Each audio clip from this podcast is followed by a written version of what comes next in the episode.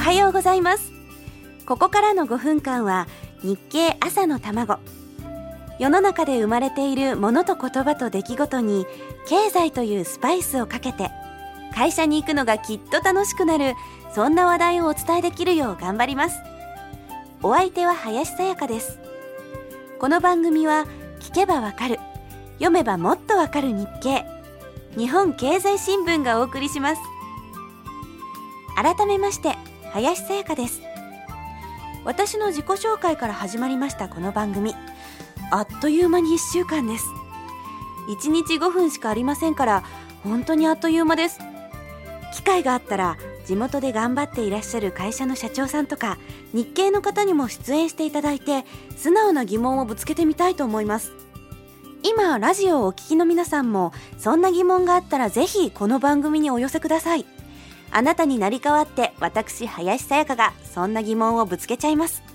なんたって私ひよっこですから恥ずかしくなんてありませんよ。どんなことでも聞けちゃいます。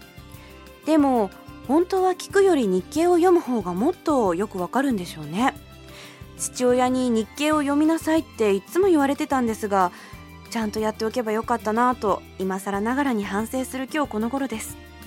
まあ反省ばかりでもしょうがないのでこの番組をやらせてもらうことが決まって以来せっせと日経読んでますよ。改めて思いますけど新聞って本当に隅々までいろんなことが書いてあるんですね。今の私にはとてもその全部を理解することはできないんですけど世の中のことに隅々まで経済って関係してるんだなと思います。あと広告が面白いんです。出版社の広告が多いので本のタイトルとかキャッチコピーを見てるだけでかなり楽しめるんですよ。その中で最近気に入ったタイトルはトップ営業マンを見習うな。そのキャッチコピーが普通の人が天才を真似ても不幸になるだけ。これを思わずなるほどと思ってしまったんですよ。そう思ってもなかなか言えないことってありませんか？そこをねジャストミートされた感じっていうんでしょうか。私は私なりに頑張ればそれでいいんですよね。ありがとうございます。スタジオのガラスの向こうでおじさまたちが一斉にうなずいてくれてますけど。で私の目が思わず釘付けになってしまった広告があるんです。あの板垣シストも自由は死せずでおなじみの板垣大輔の百円札。昭和28年の100円札がピン札状態でなんと1000枚も売ってるんです。1000枚で24万8000円。